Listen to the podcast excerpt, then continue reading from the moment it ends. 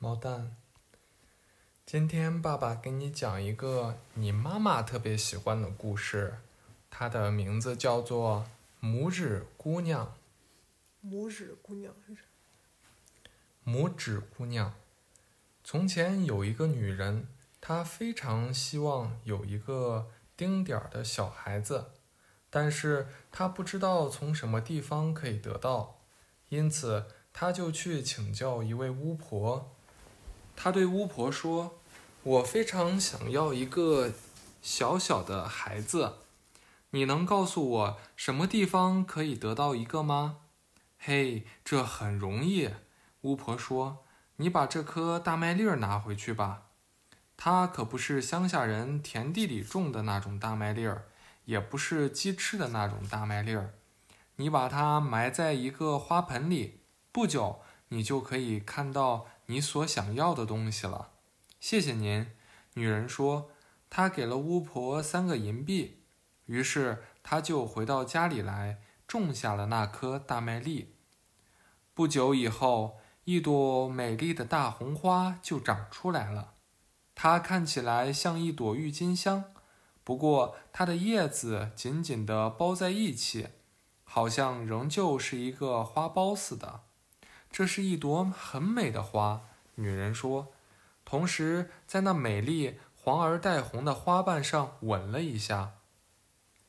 不过，当她正在吻的时候，花儿突然噼啪一声开放了。人们现在可以看出，这是一朵真正的郁金香，但是在这朵花的正中间。那根绿色的雄蕊上，坐着一位美丽的娇小的姑娘，她看起来又白又嫩，又可爱。她还没有大拇指的一半长，因此人们就将她叫做拇指姑娘。拇指姑娘的摇篮是一个光得发亮的胡桃盒壳，它的垫子。是蓝色紫罗兰的花瓣，它的被子是玫瑰的花瓣，这就是他晚上睡觉的地方。但是白天他在桌子上玩耍，在桌子上，那个女人放了一个盘子，上面又放了一圈花，花的枝干浸在水里，水上飘着一起，水上浮着一起很大的郁金香花瓣。拇指姑娘可以坐在这花瓣上，用两根白马尾做桨，从盘子的这一边滑到那一边。这儿真的美丽啊！她还能唱歌，而且唱得那么温柔和甜美。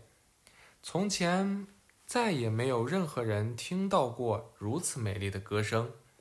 一天晚上，她正在她漂亮的床上睡觉的时候，一个难看的癞蛤蟆。从窗子外面跳了进来，因为窗子上有一块破玻璃已经破了。这癞蛤蟆又丑又大，而且是黏糊糊的。它一直跳到桌子上。拇指姑娘正睡在桌上鲜红的玫瑰花瓣下面。这姑娘倒可以做我儿子的漂亮媳妇里，癞蛤蟆说。可是，于是。他一把把拇指姑娘正在睡着的那个胡桃壳背着，他跳出了窗子，一直跳到花园里去。花园里有一条很宽的小溪在流着，但是它的两岸又低又潮湿。癞蛤蟆和他的儿子就住在这儿。哎呀，他跟他的妈妈简直是一个模子里住出来的。也长得奇丑不堪，咯咯咯咯，咕咕咕咕。当他看到胡桃核桃胡桃河里的这位美丽的小姑娘时，他只能讲出这样的话来：“讲话不要那么大声了，要不你就把她吵醒了。”老蛤蟆说：“他还可以从我们这儿逃走。”因为它轻得像一根天鹅的羽毛，我们得把它放在溪水里睡莲的一起一片宽叶子上面。它既然那么娇小和轻巧，那片叶子对它来说可以是一个岛了。它在那上面是没办法逃走的。这期间，我们就可以把泥巴底下那间好房子修理好。你俩以后就在这里住下来过日子。小溪里长着许多叶子宽大的绿色睡莲，它们好像是浮在水面上似的。浮在最远的那片叶子，也就是最大的一片叶子。老癞蛤蟆向它游过去，把胡桃壳和睡在里面的拇指姑娘放在上面。这个可怜的丁点儿小的姑娘，大清早就醒了。当她看见自己现在在什么时地方的时候，就不禁伤心地哭了起来，因为这片宽大的绿叶子的周围全都是水，他一点儿也没有办法回到陆地上去。老癞蛤蟆坐在泥里，用灯芯草和黄睡莲把房间装饰了一番。有新媳妇住在里面，当然应该收拾得漂亮一点才对。随后，他就和他的丑儿子向那片拖着拇指姑娘的叶子游去。他们要在他没有来以前，先把他那美丽的床搬走，安放在洞房里面。这个老癞蛤蟆在水里向他深深地鞠了一躬，同时说：“这是我的儿子，他就是你未来的丈夫。你俩在泥巴里将会生活得很幸福。”咯咯，呱呱呱。这位少爷所能讲出的话就只有这一点。他们搬着这漂亮的小床在水里游走了。拇指姑娘独自坐在绿叶上，不禁大哭起来，因为她不喜欢跟一个讨厌的癞蛤蟆住在一起，也不喜欢有一个丑少爷做自己的丈夫。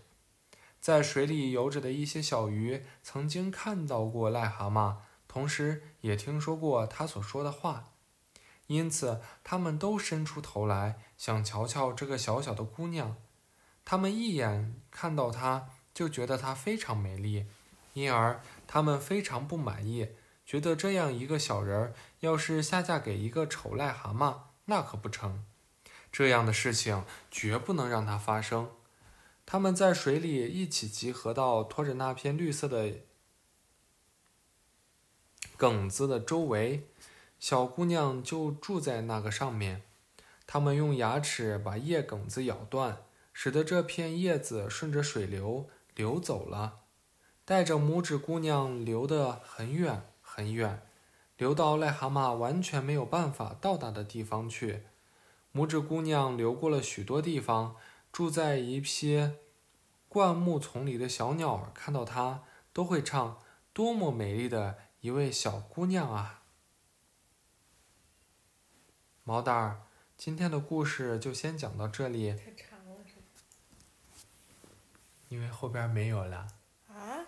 我记得拇指姑娘还被大雁带走了，被雁跟鼹鼠结婚了，好长呢。最后终于找到了跟他一样大的拇指王子，然后两个人结婚了。可是我这里只有这么一点点。还有睡美人的故事、白雪公主的故事，还有《辛巴达海上历险记》。我那些书不知道被我妈弄哪去了。毛蛋儿，这些故事明天再给你接着讲。今天你要陪妈妈早早睡觉哦。